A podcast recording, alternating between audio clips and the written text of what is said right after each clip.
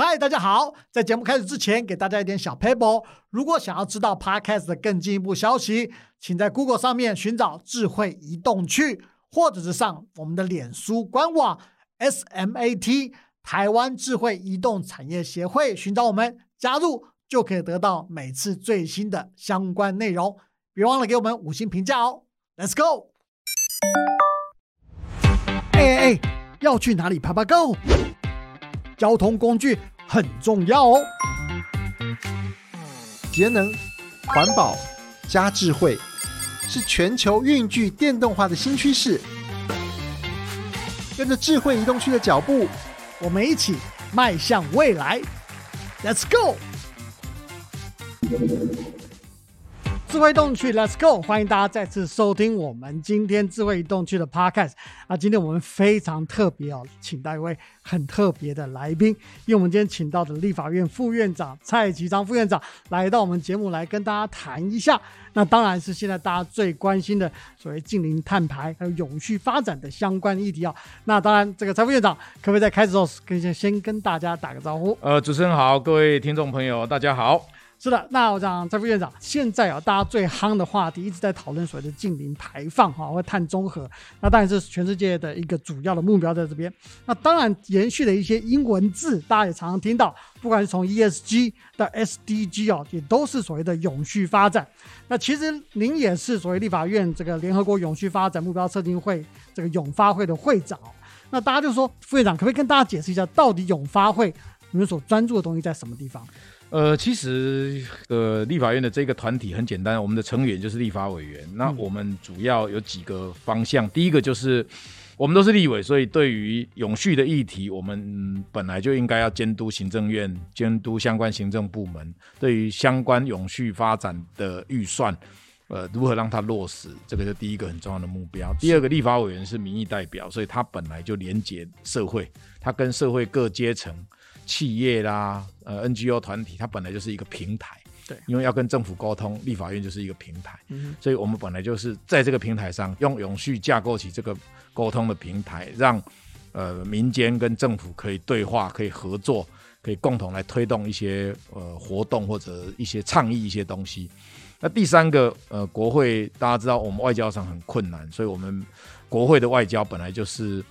呃，像我们中华民国这种外交被对岸打压的情况底下，一个很重要的平台，所以我们可以用这个 SDGs 来作为议题，就永续作为一个议题，串联全世界支持这个永续发展的这些国会议员。对，那因为疫情的关系，所以第三项我们大概。这两年没有什么实质的成果，因为不能出国嘛。对，哇塞！但是一二项，我想这几年我们推动了很多的活动，对啊，特别在立法院的修法的政策的倡议上面，我们也投入很多。是的，那我想延伸一个问题哦，我想从三月底过来哈，那想大家最关心的一个议题就是台湾在二零五零年。的所谓的净零排放到底要怎么做？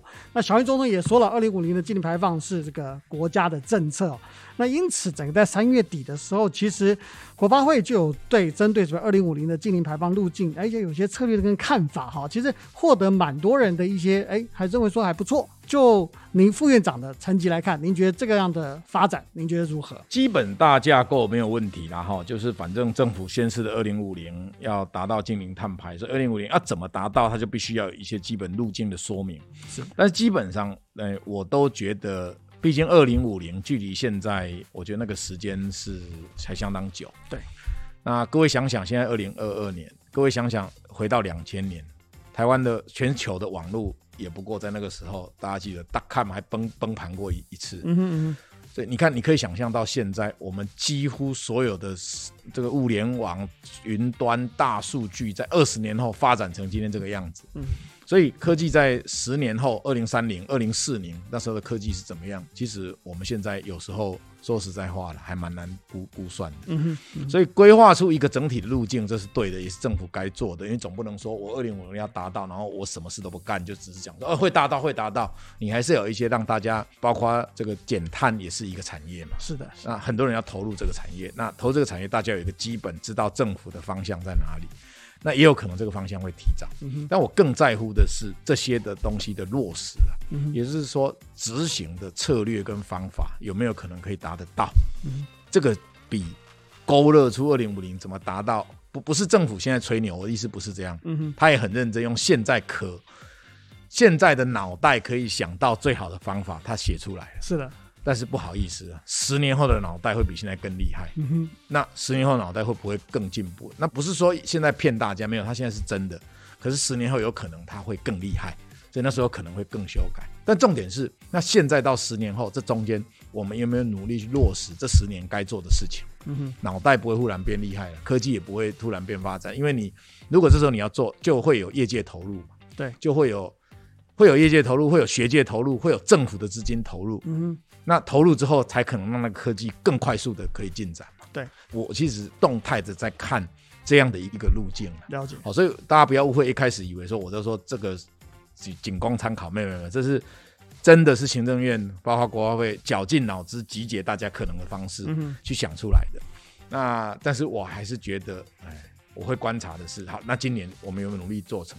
明年的目标有没有努力去达成？嗯，那整个政府的投入的力量是不是够大？那如果这些都够，那我就觉得五零达成的目标就是就会存在。了解嗯。那所以的确在这相关的政策上，其实滚动的哈一个持续的一个调整，看起来是真的有必要的。那在整个的路径讨论上面，其实在运输类别其实相当重要的一个话题，大家 focus 在所谓的运具电动化的这个路径上。那国发会目前提出的目标其实相当的明确哈，他说他希望能在二零四零年达成新售小客车和机车的全面电动化。那这个论点出来以后，其实有些专家学者觉得，哎，还蛮肯定的。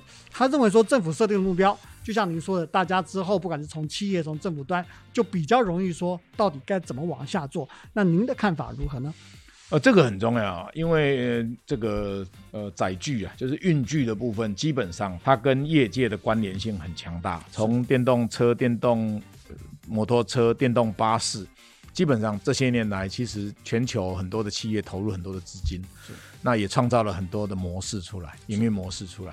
那这些其实都是需要。那如果政府政策明确，那我觉得大家比较好投入了，就是说大家业者会比较有信心，知道说，哎，政府要推动这个，所以我现在投入大概不会是一个呃无底洞的概念哈，或者茫茫没有目标，所以这个可以鼓励业者去投入了哈。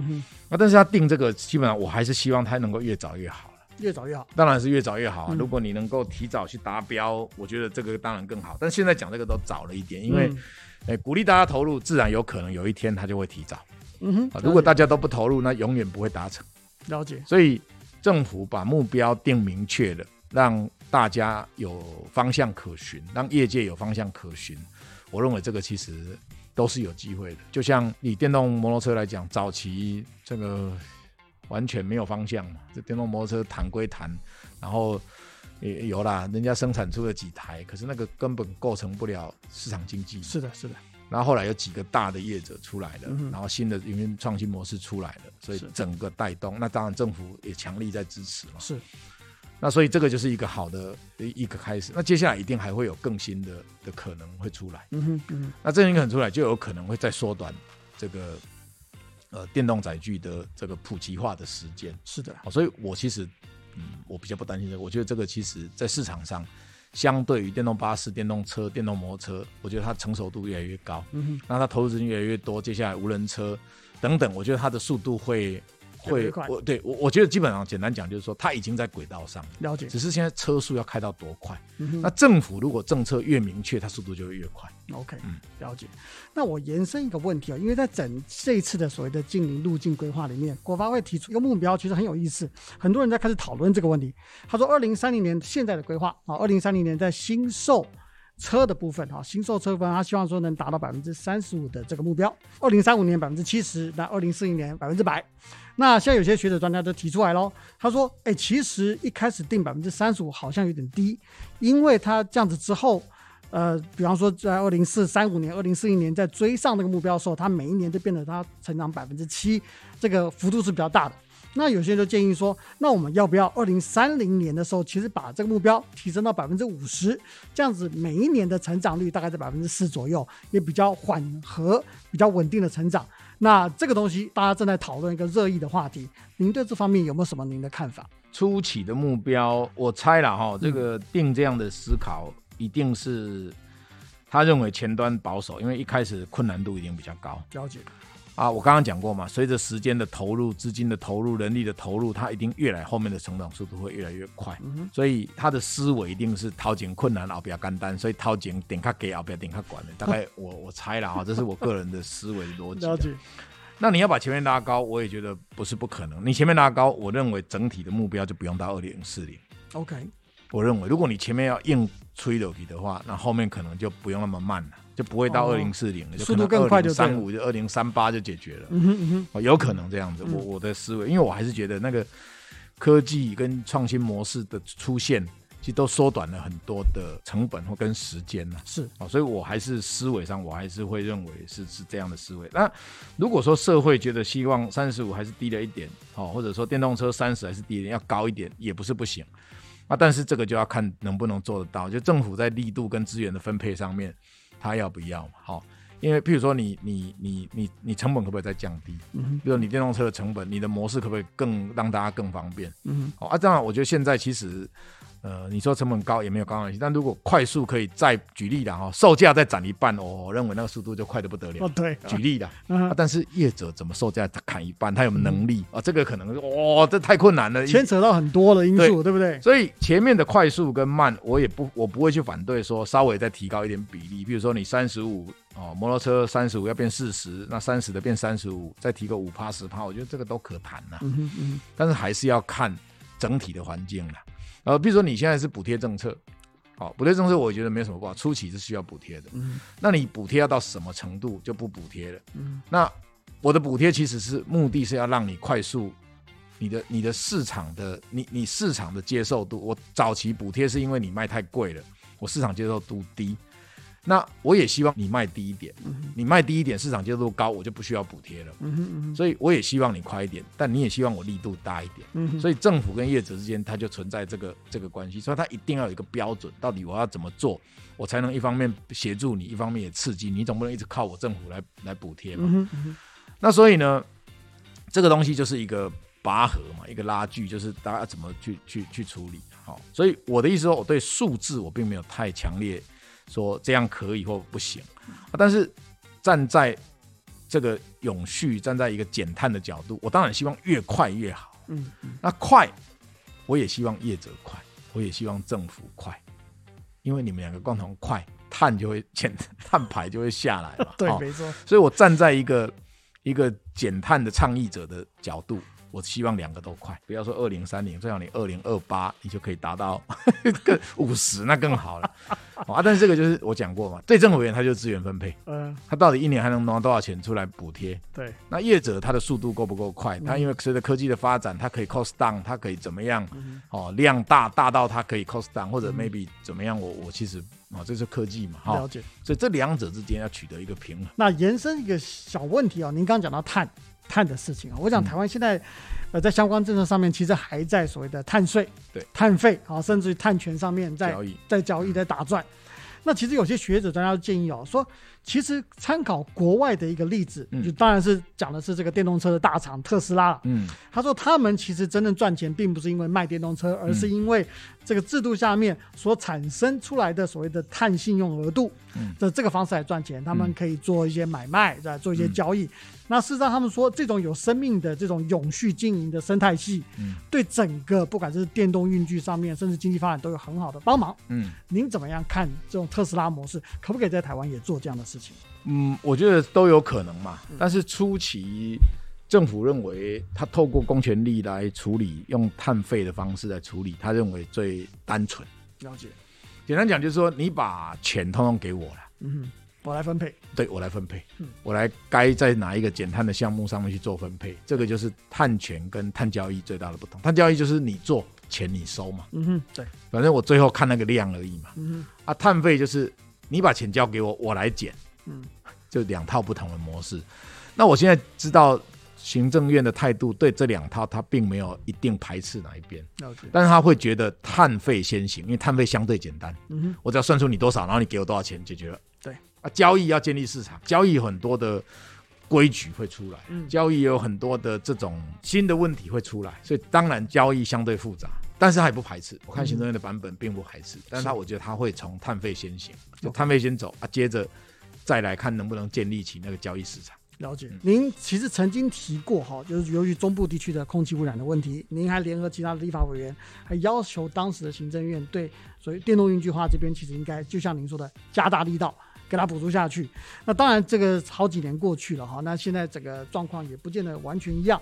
那可是对这个尤其中部这边空污的这个方法，您认为说有没有什么方法是该做的？甚至于说在运具电动化如果发展下去的话，对空气污染的帮助是是不是有帮助？移动污染源是，如果真的有心要解决一个城市或者一个国家的空气污染，如果忽视移动污染源，他说要解决空气污染，我觉得他是骗人。嗯哼，嗯哼，他是骗人的，哪有可能？比如说，呃，在我们台中老是只找中火开刀，中火当然要开刀，因为它的确是污染源之一，maybe 可能是百分之一，可是百分之九十九你不处理，只处理那百分之一，空气会变好吗？当然不会，所以。一个理性有解决问题能力的地方首长或者政府，他其实要做的是全面性的空气污染源都要处理。所以移动污染源我们都很清楚知道，它大概占台湾空气污染源的三成。那这三成你怎么解决？所以把整个车辆的电动化，对吧？运具电动化，这是一个重要的概念嘛，他一定要去做嘛。那怎么让运具电动化？除了配合中央的政策，譬如说过去这几年来，他一直在做补贴，那是否也可以加大力道？就是我可能。可以让我的城市运具的电动化程度最高，因为我鼓励我的市民做这个事情嘛。那我还可以加码，我除了现金的补贴，我还可以加码什么？譬如说举例，电动摩托车，我我什么人讲的？这个要精算啊，精算，因为因为最近大家都对认为我会被征召了哈，但不管，因为我今天讲这个不是我的证件，我只是举例。嗯。我也可以说，那可不可以电动机车的停车格？它很多就是给你保障，电动机车停车格哇，都比那个油车来的多。嗯哼，举例了啊，那他会觉得说，哎，这个电动车格专属。比较方便，比较方便停。对，嗯这个都是这个都是整体的配套跟诱因的设计。嗯所以那我再强调一次，这不是我的，这不是我要推的哈。我只是举例，这个要经过。为什么不不是说这不重要？是说这个要经过精算，要算过。对，它不是我的正，它我还没到精算，因为我还不是候选人，所以我不会去讲这个了哈。我的是说，如果我是市长，我一定会去精算，我有什么样的诱因。而这个诱因会导致大家愿意去多购买电动运具，嗯哼，这个就是诱因设计。是，再来降低污染源，除了载具之外，你减少车子的移动也是嘛，嗯哼。那减少车子移动，当然大众捷运系统是一个方式。第二个，智慧交通也是一个概念，就你减少车间，比如说你要停车，你怎么让大家快速可以找到他要停车的地方，而不是在这个城市里面一直绕、一直绕、一直绕，嗯，它火气大。对不对？地球的火气更大，对，所以这个就是城市的市长他该去解决的。所以启动了一个市长启动了永续的脑袋，他的脑袋里面长了永续的 DNA，在施政的过程呢，他就可以去思考这些问题。所以这个才是减碳的关键点在这里。那我刚刚只是提到，因为我们今天访问题目的关系，所以我们只谈移动污染源。对，那还有固定污染源，固定污染源很多啊，其实只有中火，其实还有很多的这些。工厂啊，它还有锅炉在燃烧的啊，等等，这些都是固定污染源可能产生的的对象。是，哦，所以要解决一个台湾的空污，要解决城市的问题，其实这是全面性的啦，它是全面性要解决啦。哦，电厂要解决，因为它比例相对高一点，但是只有这电厂根本解决不了台湾的空气。嗯哼，哎，所以应该是全面性的思维。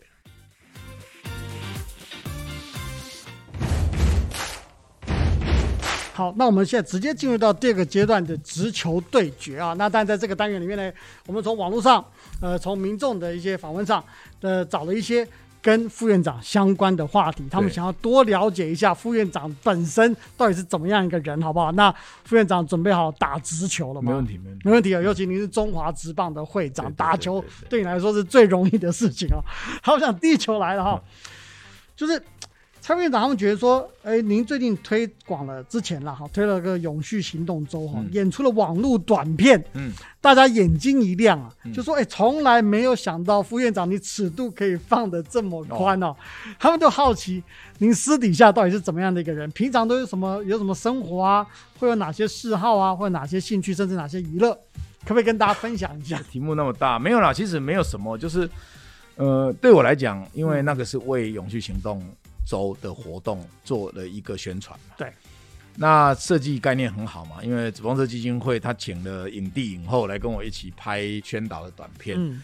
那对我来讲，其实我的表现就是一个我的日常啊，嗯，就是说简单讲，就是说做一个公众人物很难被大家去我那个副院长人设的关系，对。所以我很难去跟人家看到我另外一面。可是，只要认识我的助理啦，我们联盟的同仁啊，或者其他我的朋友，其实他都知道，嗯，基本上我是长得这个样子啊、也没有什么特别。所以你要我再去形容那个，我反过来我也不知道怎么回答这其实个问题。不是长怎样，而是说他们觉得说哇，他本不知道你平常放的这么开，或者这么对对，他、这就是、么好玩他就是不你知道啦。那我本来就是以好玩见长，哦所以对啊，所以所以平常哦说短片上 还蛮难回答的。比较像你的本人就对。对对，就是说我其实没有特别去做什么样的，我就是因为去，他也告诉我说就正常就好，做你自己吗？对，就正常就好了。所以你该怎么样你就怎么样，也没有剧本，也没有台词，没有剧本没有剧本，没有台词，哇，他只告诉我一个状态，此刻状态是什么，嗯。然后你要演到什么，就这样。即兴美，即兴，哇塞，对。超厉害。对 OK 所以我跟影帝、影后是同一集的，他们两个没问题，我也说我没问题，这样。所以呢，导演就很轻松就没问题，反正，所以我也没有什么特别，他没有台词啊，对没有一句台词，也没有剧本，没有说给我们一个剧本，大家在那边背台词都没有，什么都没嗯有，去就演了。难怪看起来那么自然。对，所以我的意思说，我就是长这样的嘛。不是啦，这个只不是讲你长的东西。好那还有大家都好奇啦，好吧，讲我们讲日常生活嘛，嗯好，那你平常喜欢什么东西？那有没有喜欢吃什么小吃啊？跟大家分享一下。嗯，呃，娱乐吃我当然很多了哈，嗯就是说，因为看我的身材，就是我从小就是一个胖胖的人嘛 哈，所以呢，我当然很爱吃啊，不然怎么会那么胖哈？基本上我什么东西都爱吃，我没有特别，反正这个大菜小菜我通通爱。OK，那你问我一定要什么，其实我很难去界定了哈，我很难界定，就是说大概你只要不太不要太那种呃奇怪的东西呀，嗯，那不要奇珍异兽。对对，我那个我很怕，就是不要那种奇怪，要我吃那些奇怪的东西，嗯基本上我都不会反对。OK，那我不吃，譬如说你问我，那我什么都吃。那我譬如说我不吃肥肉，肥肉不喜欢。我不喜欢肥肉。OK，哦，这大概就是大概就是这样。就这样子。对，好，那我想第二个直球投给您哈，就是说您的资历其实非常非常丰富。那在学界当过教授，也当过地方政府的官员，民进党的发言人、民意代表，现在是立法院副院长，还有中华职棒的会长，会长。好，那这么多角色上面，对你的生活上会不会产生哪一个不同？有没有最比较喜欢哪一个角色？其实我觉得任何的角色都是用来解决问题的，嗯，解决问题。不然找你出来当会长干嘛？不然找你出来当副院长干嘛？嗯哼不然找你出来当什么什么？以前当发言人要干嘛？其实都是来解决问题。，OK，所以对我而言，任何的位置就是解决问题的。嗯哼，的它的意义就是来解决这一个位置要去解决的问题。了解。所以对我来讲，其实当什么都一样，我就是一天工作十二个小时，十二个小时里面你让我分配在哪里，嗯哼，就是这样，不可能再增加。一天你工作十二个小时已经是很惊人很，超人了，对啊，我就是十二个小时之内，我不就把它分配大家希望我去解决的问题。那我解决问题就是很简单，能解决的先解决，不能解决的，呃，一步一部分来。那嗯完全没办法解决，要跟大家说明为什么我在这个位置上解决不了，此刻为什么我解决不了。其实就是我我的我都把问题都画的很简单，所以你当我我当会长，他就是在解决问题。要解决什么问题？就是第一个球迷的问题，嗯第二个棒球界的问题，嗯哦，第三个这个球团的问题嗯，反正就是这些一大堆的问题啊。比如说啊，球迷说啊第六队，球团也说要第六队，因为对战性组合高，我们赶快去把第六队生出来嘛。嗯，对不对？球迷说要看规章，球迷说球上面不要会长的签名，球迷说他要看什么样，就反正就尽量满足嘛。他不要会长的签名在球上，不是他大联盟有签啊，都有啦，都有。啊但是台湾其实以长期下来，球迷就不喜欢，哦不喜欢就把它拿掉就好了嘛。这有什么这有什么困难的吗？反正就是做这些事情，这没没什么不行啊。嗯所以能做的就赶快做嘛。啊，当副院长你，我就是觉得关心的议题，比如空气要怎么解决，我就是在副院长职权范围下，我能够做的我就做嘛。嗯所以任何一个位置其实都是在解决问题的。你当市长也是一样，你市长当然去解决柴米油盐酱醋茶，这个城市发展所有的问题都是市长的问题啊，你就要去想办法解决嘛。嗯所以任何一个位置都是解决问题而设置的，不是为了抢位置抢来坐在那里什么屁都不干，那没那你坐这个位置干什么？了解，所以对我而言，我不会有冲突，也不会有困难，就是因为我要选择接受这个位置的时候，其实我已经想好了我能不能够做嘛。嗯所以当时你要叫我做任何位置，我都要先想好这个位置他到底要这坐在这里要解决什么，是不是我能够做的，是不是我愿意去做的？如果是，那就去嘛。嗯，如果不是，那就跟人家说拍谁话这话不要倒。嗯哼，对，就是，所以我其实干脆直接简单。那我想最后一个单元哈，快问快答，我们用很短的时间、很短的问题，呃，来请教副院长，嗯看能不能把您心中的一些想法把它挖出来，嗯好不好？那您准备好了吗？好，好，第一个问题哦，电动机车、燃油机车，您会怎么样选择？我当然选电动机车啊，这个题目你是说如果我买车的话，对，如果你买那当然车电动机车啊，哦这个什么那有有什么原因吗？送分题，题嘛？送分题对不对？有啦，第一题让你暖身一下，好，第二题哦，这题好像有点暖身，那有点送分。来，政府应不应该持续给电动机车的补助？政府应该要适度补助，随着时间应该渐渐缩小。嗯哼，好，那再一题给您，立法院副院长跟中华职棒的会长有两个选择的话，嗯您怎么选？嗯，小朋友才会选，没错，你说所以两个都可以，大人两个都可以胜任。漂亮。好，那然后，那就您在推广这个永续发展上面的最大挑战是哪一些？主要是永续的概念没有普及化，很难推动。是，他不是少数人，他几乎全台湾每一个人，大人小孩，通通要要有。嗯好，那我们再提，副院长在立法院还会持续推动哪一些法案？您认为是最重要的？法案当然很多了哈，那因为我们题目谈永续嘛，所以永续相关的法案，比如现在的这个气候变迁的法案，就是现在当下最重要的。是，嗯，好。我们今天非常谢谢财副院长，从这个永续好，我们谈到甚至于未来立法该怎么做，甚至于所谓欺骗法也谈到所谓的运具电动化。哈，那还有整个城市该怎么治理？我们大家都谈到这些议题，我们今天非常谢谢财副院长给我们这个机会，还给大家让大家更了解您到底怎样的一个人。谢谢院长，谢谢，感谢。好，谢谢大家，我们下次再见，拜拜。